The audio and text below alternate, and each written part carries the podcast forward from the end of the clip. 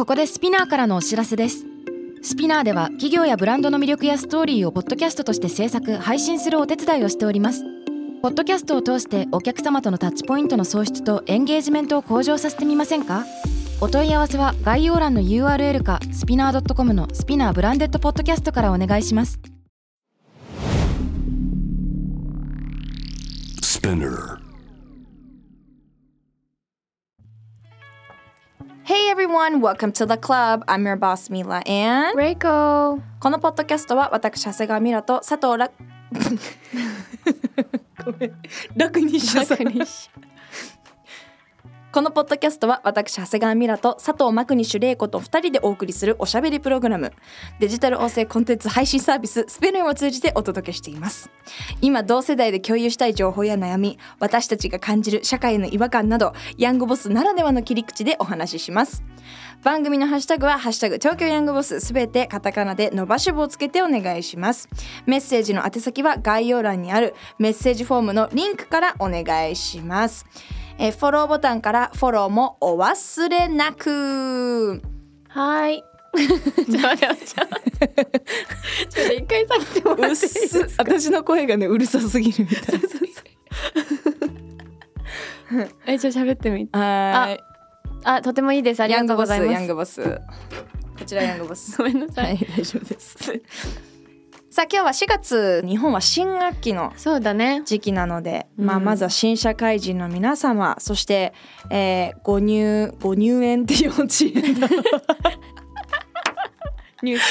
え？社ね。入社したりはい。入学した皆様ね、えーおめでとうございます。おめでとうございますあのヤングボスの方でもですねまあたびたびねいつも紹介している通りまあいろんな職場での悩みだったりとか学校でのお悩みもいただいているので、まあ、今日はちょっとそんな私たちが新社会人だった時どんななんていうのかな新社会人だったのかとかああとはまあ私たちボスなので自分たちのそのまあ社員だったりとか、ーうんうん。自分たちの周りにいる Z 世代はじめちょっとこれないんじゃない？みたいなさ、うんうん。そういうのもさまあたびたびあったじゃない、うん。そんなような話をね今日していけたら面白いんじゃないかなって思ってるんですけども、はい。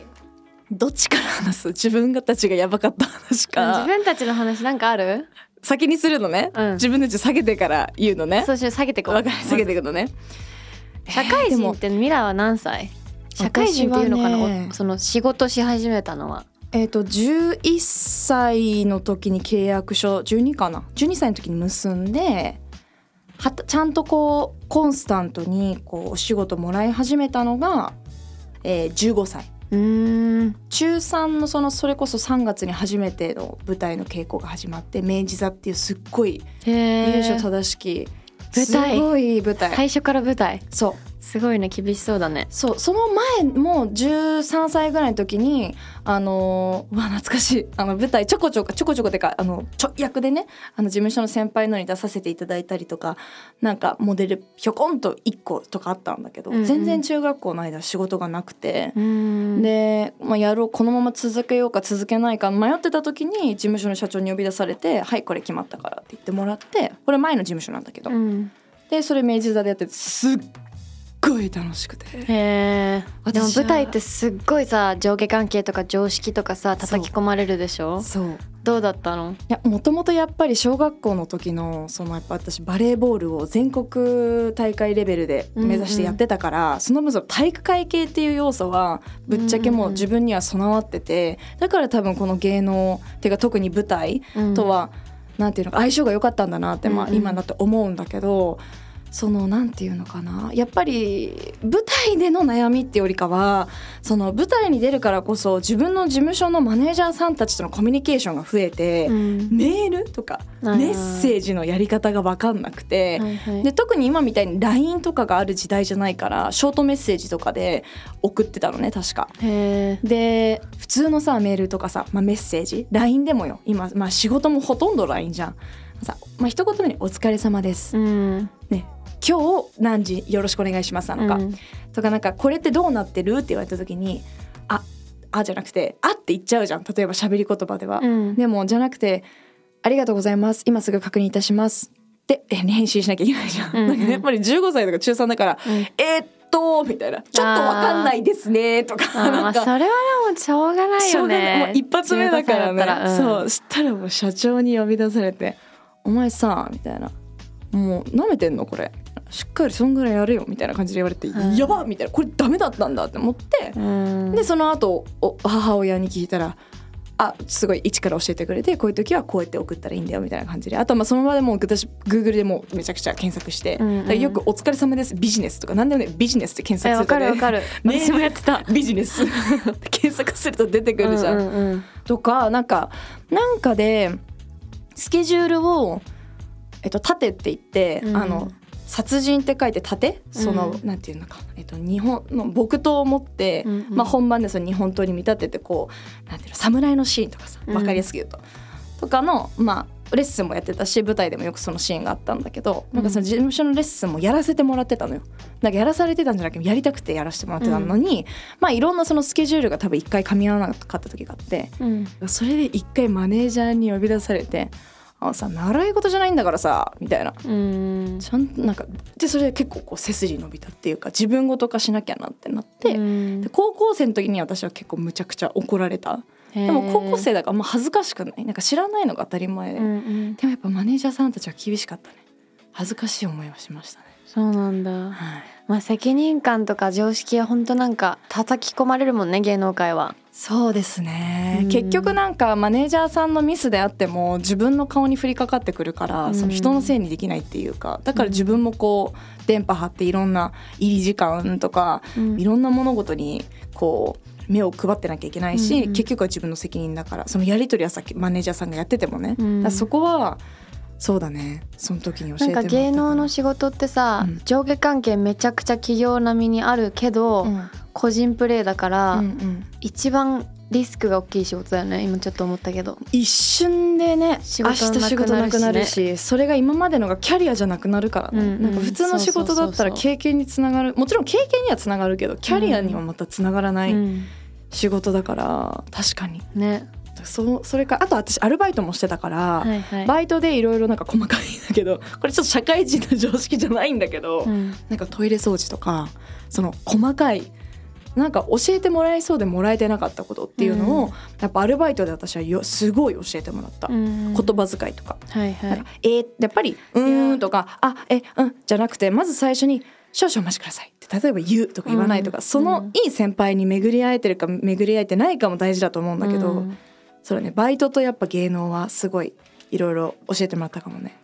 レイコはある、うん私なんかね教えてもらったっていうよりも、うん。その日本に帰国した17歳の時から本当に日本語ができないっていうところで恥ずかしい思いを自分でしてきたから、うんうん。それとそれで恥ずかしい思いするのと常識を知らなくて恥ずかしい思いするのって結構似てる感覚だと思うのね。ねだからなんかその恥ずかしい思いをしてそれこそ私もなんとかビジネスとかなんとにかく何かあるたびにググるで調べるっていうのはやっててでも一回一番最初に働いたのがアパレルのアルバイトだったんだけど、うんうんその時に、まあ、モデルの仕事もあの興味あったっていうのもあってなんかねなんでか覚えてないんだけど履歴書を書くじゃん。うんで履歴書持ってきて履歴書初めて書いたんだけど自分で。うんそしたらそれを持ってったらその面接官の人に爆笑されて。え？ななんで爆笑されてるんだろうって思ったら、うん。私スリーサイズを書いてた ちょっと待って。は社会人の常識とか以下かもしれないけど。ちょっと待って。なんかボススリーサイズを提出したの？バイトに？あでもまあアパレルだし知りたいのかな？私のサイズみたいな。いやなんかわマかスト80なんとかってなんかそういうこと。いいやでもスリーサイズがそんな深刻なものってあんまりその自分でも自負していなくうん。身長体重スリーサイズみたいなモデルのにはさ書かなきゃいけないじゃん。そうだね自分のね。それと同じ感覚で履歴書に書いてて学校とかの次にでもそれで爆笑されてあ書かないんだって習ったりとか。まあそういうもんじゃない？でもでも恥ずかしい思いをして学ぶことを、そういうこういうことかっていうのがでもそんな感じで私めちゃくちゃエピソードあるよでも。あそうなんだ、うん。やっぱだから帰国して最初の数年はちょっとタフだそうね。日本はこれやるんだみたいなとかも勘違いで多かったし。例えば？いやそのスリーサイズもそうだと思う多分。あなんか正当化してる？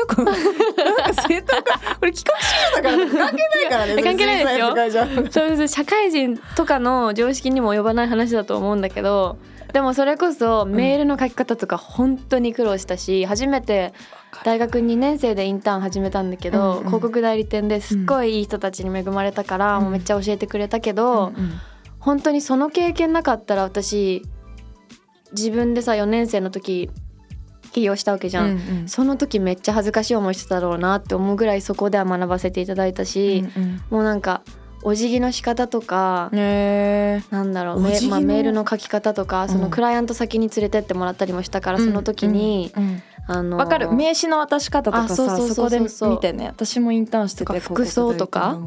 服装ね。服装はもう私分かんなかったね、うん。仕事服って何みたいな。でに仕事服ってやると OL 服出てくるわけよ、日本で、うん。うん。うん違うなとなるじゃん、うう違うなそれだよ。それ着ていけ。それだよ。まあなんかちょっとスポーツ系の広告代理店だったっていうのもあって、あみんなが着てる服となんか違うなってこと。その検索したものと代理店の。ちょっとこの系統じゃないなみたいな、っていうのは分かるんだけど、やっぱ怒られたり注意されたり笑われないと気づかないみたいのがあって、うん。うん。うん何ヨガパンツとかで行っちゃったの？あそう。よく分かったじゃん。よく分かったねヨガパンツで行って、なんか、うん。でもさすがなんかそのちょっとバカにするっていうかちゃちゃ入れられてたの先輩たちとか社長さんに「さすが玲子ちょっとマクにしようやっぱさすが違うね」みたいな。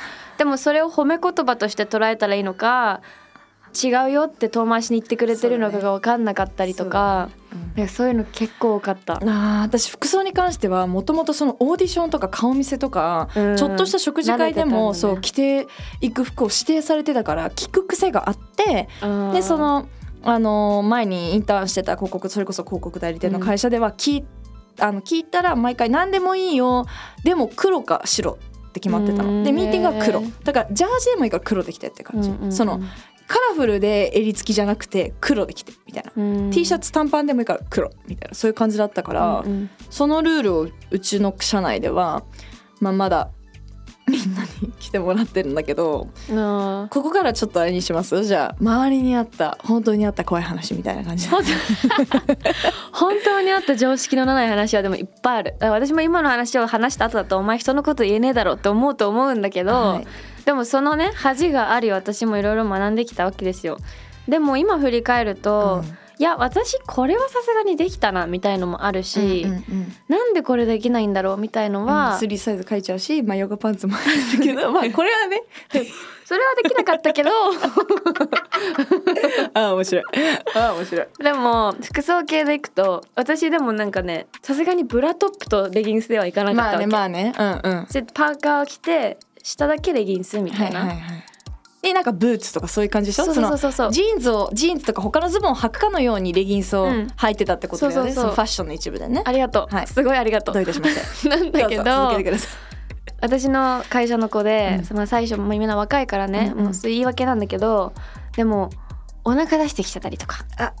ショッキングピンク着てきちゃったりとか。い弊社にもおりました。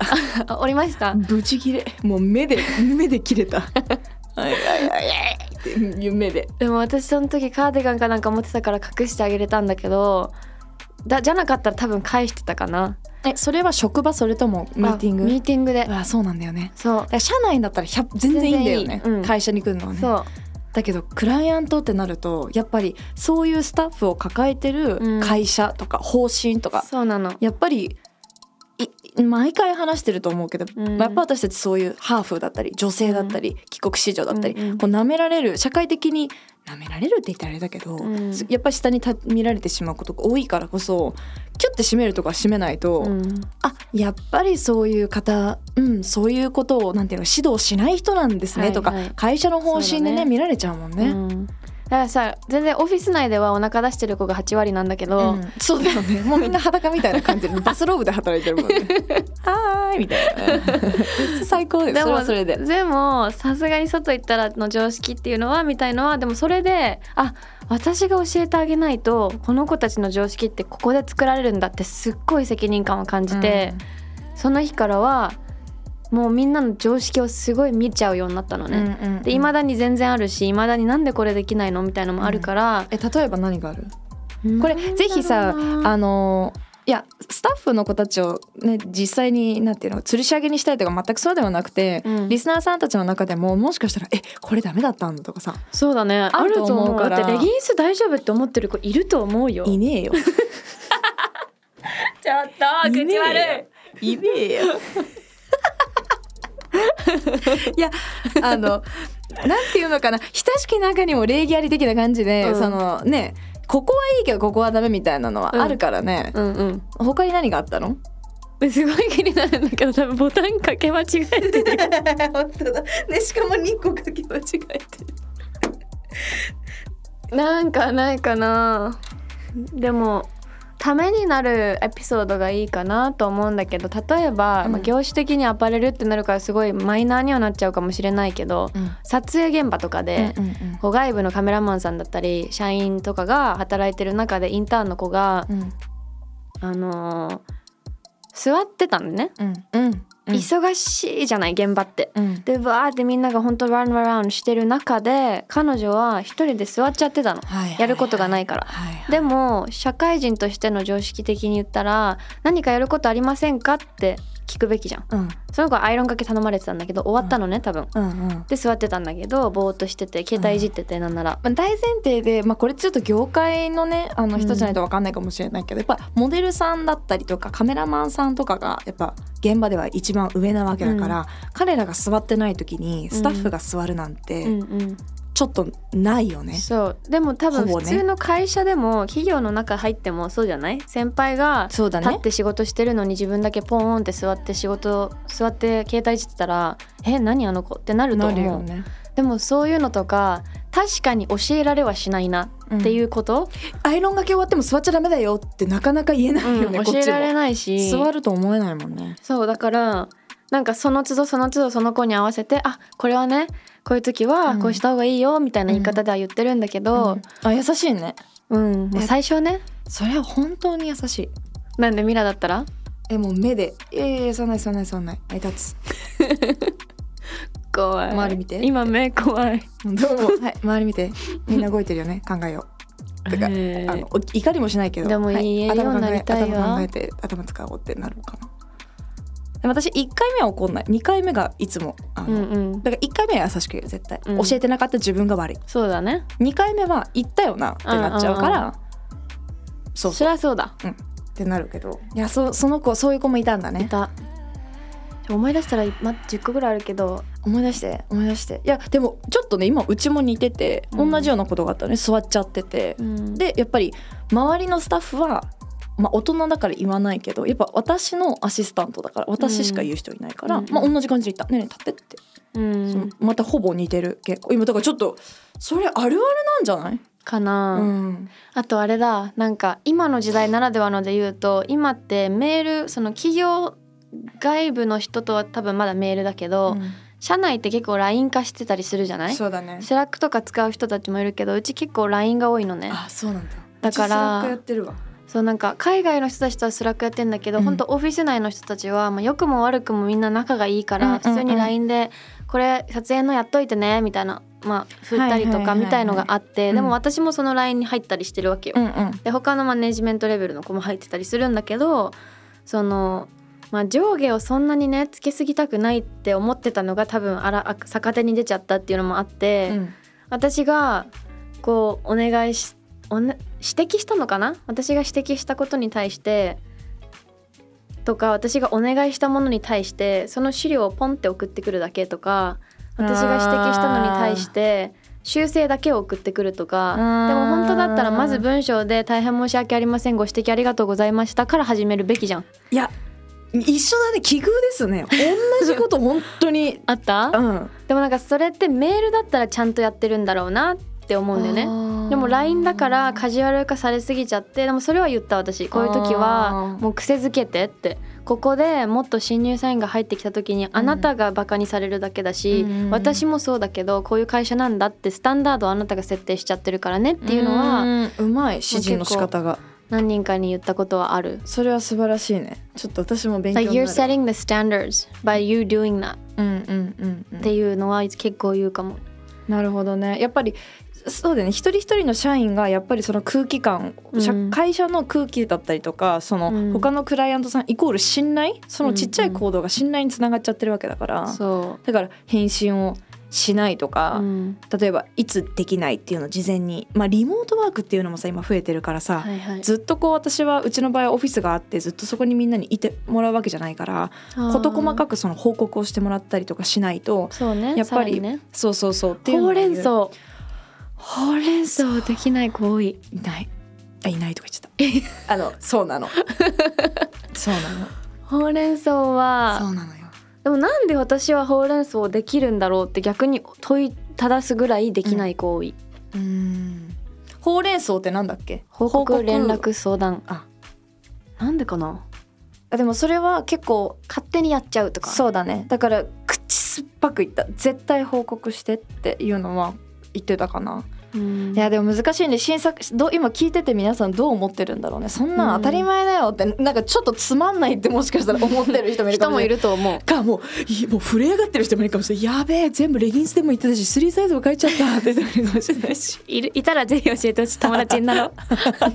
でも今なんか話してて自分たちのし失敗っていうかその経験もシェアした後に、なんか話すとあなんかそんなもんだったよなってちょっと。自分もね、うんそうそう、うん。反省した。やっぱ教えてもらわないとわからないし、うん。でもやっぱりある程度の社会ってなると年齢だったりとかその経験が問われる場だから、そうだね。本に書いてないこともあるじゃん。うん。人に迷惑をかけちゃいそうな時はうん。聞くべきだね、聞くべき、うん。うん。そうだね。聞くべきだね。だってスリーサイズ書いて別に人に迷惑かけてないもん うーん。ピンポン語弊があります。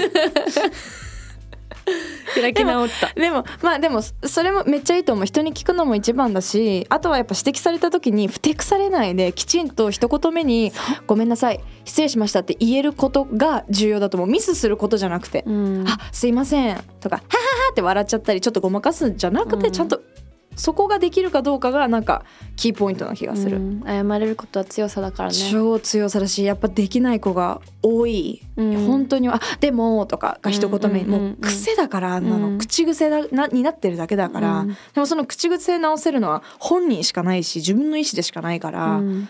やっぱりでもとできませんは私本当に嫌いな二つ。できませんね、うん。できないんじゃったらそのできないんですけどこのその代わりこれとこれならあるかもって提案を絶対に2パターンぐらい持ってこないと。そ昨日もそういううどうぞ。ありまあでもこれはちゃんとうちもあの指摘していや今ねうちにいるもともとすごいあのいいアシスタントたちにあの、まあ、悩みも多かったけど恵まれてて今回もう今今回というか今本当に頑張っててみんな。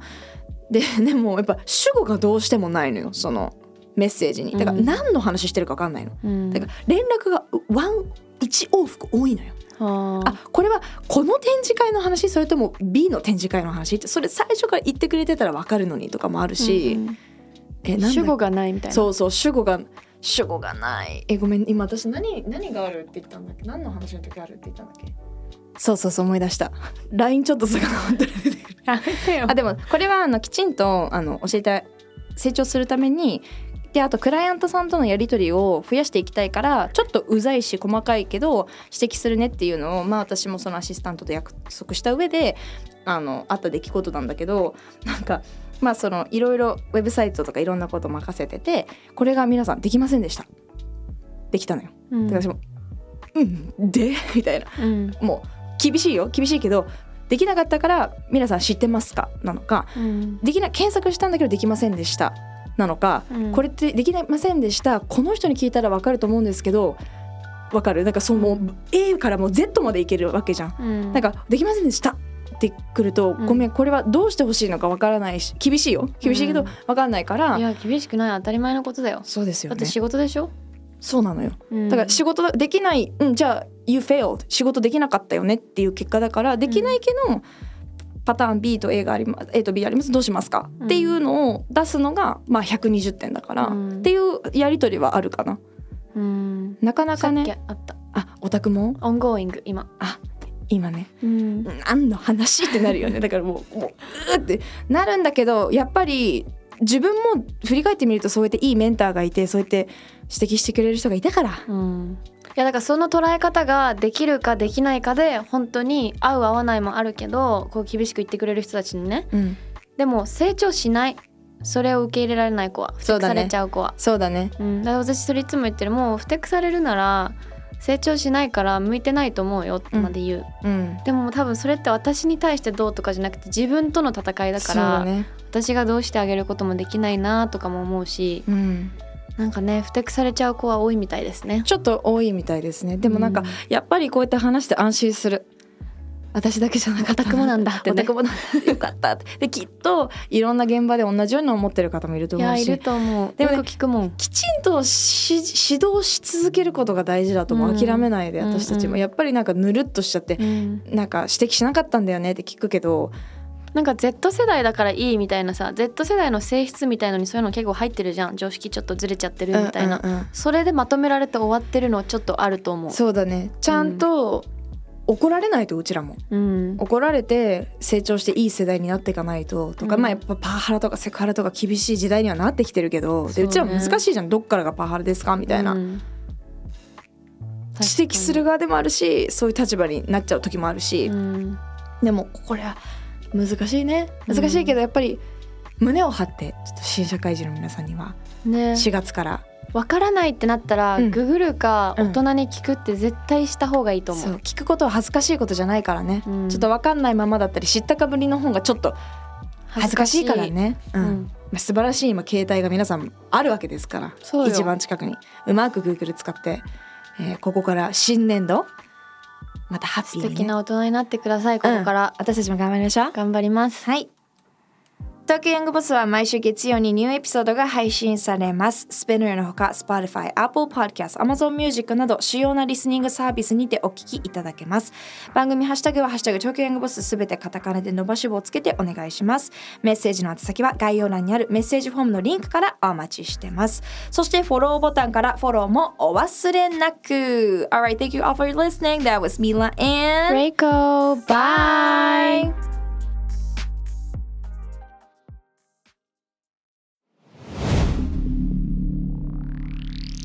Spinner レイジシーズン3どん底の時代。商業主義に押されてしまってメディアが機能できてない。それが一番大きな問題だと思います。なんかもう自民党とかの政治家の中でも BPO はダメだみたいなこと言ってなんか勝手に放送局に呼び出しちゃったりとかね。特に日本の会議ってほとんどが上下関係の確認なんだよね。誰が偉いのかね宗教儀礼みたいなもんだからさ。儀礼なんかやったってしょうがないのよ。なんで権力持ってるの？持ってるから。ずっと安定してた人にいきなり非正規になれっていうのは難しいですけれども社会に出る時に一定数を非正規にするとそれはもうずっと再生産できるので。社会に対してもそうですけど自分の上司とかに対しても怒ってること言った方がいいと思いますね。とかそのとか言ってるやつは全部バカですからね。絶対信じたらいかないよ。本当に。絶望もっとしっかり自分たちに絶望した方がいいと思うんですよね。活動することを通じて世界の人々がその圧倒的な権力による暴力の前に屈さざるを得ないような状況に置かれていることを訴えるっていうんですか、広げていってでっかくしていけば実際変わるんですよ。絶対変わるレイジシーズン3どん底の時代世界で今起きていることをおよそ4分でチェックしましょう。ケリーアンです。Quartz Daily Brief ではニューヨークで配信された最新のグローバルニュースをいち早く日本語に翻訳し、平日の朝、声でお届けしています。Quartz Daily Brief 世界のビジネスパーソンに必要な情報をあなたに。Have a nice day! キャリコン編集長通信仕事と人生の話をゆるゆるとパワードバイミモレこのポッドキャストではミモル編集長の河原咲子が時には一人で時にはゲストをお招きしキャリアコンサルタントの資格を生かして仕事と人生そして職業キャリアだけじゃないライフキャリアのお話を誰にでも分かりやすくゆるゆるとお話します。毎週金曜日に新しいエピソードを配信中です。ぜひ一度聞いてみてください。